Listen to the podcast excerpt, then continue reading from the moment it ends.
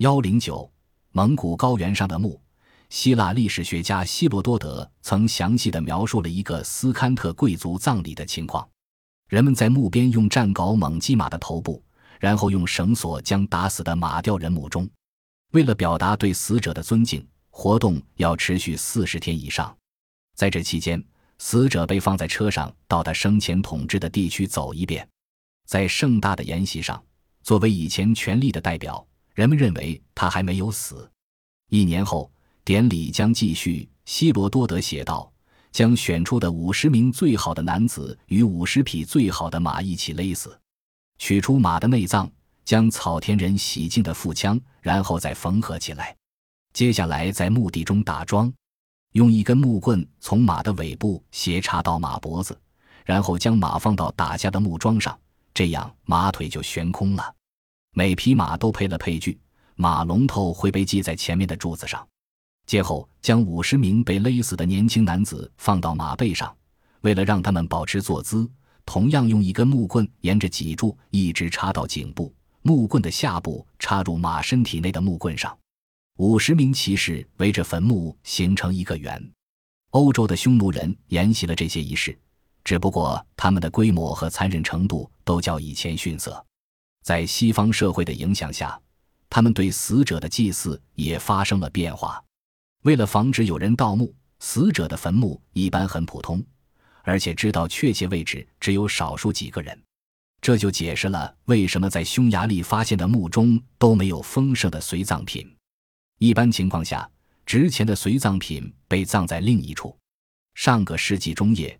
人们在离特鲁瓦不远的香槟地区发现了一处匈奴时代装饰极华丽的贵族坟墓，墓中有民族大迁徙时代最有价值也是最美的普昂宝藏。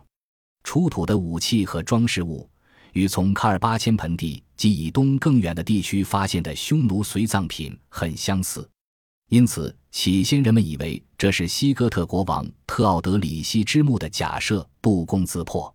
在特鲁瓦博物馆中展出的是一些纯金的饰物，其中包括若干戒指、项圈、手镯、皮带扣、一把短剑和一把有金把手并镶有贵流石的双刃长剑。在巴黎卢浮宫科学家的帮助下，人们用电子显微镜研究了这些紫红色的贵流石。通过比较，人们猜测这些宝石来自于伊朗北部。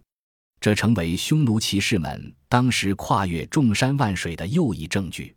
匈牙利历史学家伯瑙认为，普昂墓中的这位王侯应该是劳达里西国王阿提拉的东日耳曼盟友。离普昂不远有一个村庄叫库尔蒂索勒，这是法国最大的沿街村庄。村中的房屋沿街排列，延伸达八公里之长，相传是没有撤回班诺尼亚的匈奴人所建。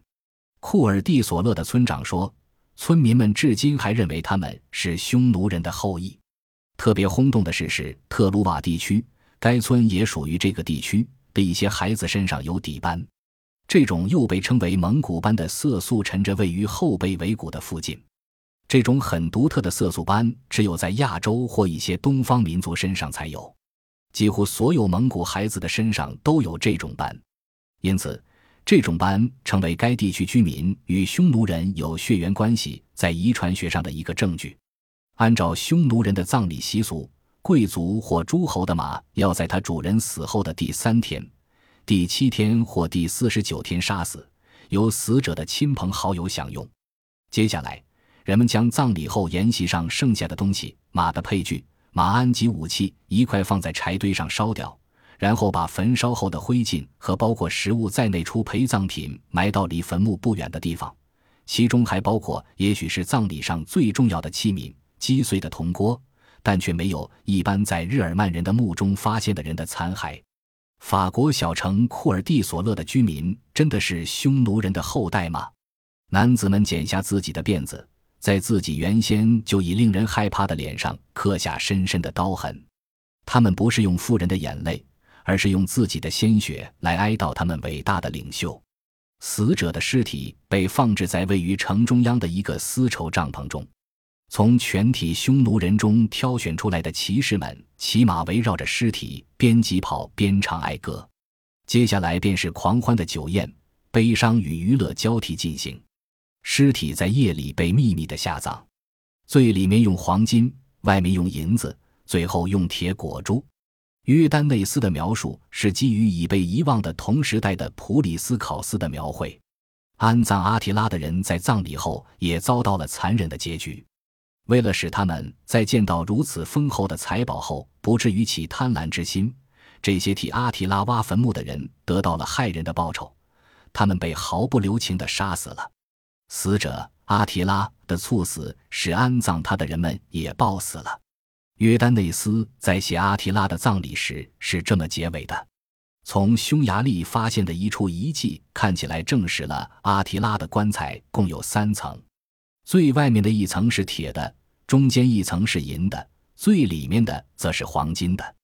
人们还在匈牙利发现了一口钉上铁皮和极薄金片的棺材的残骸。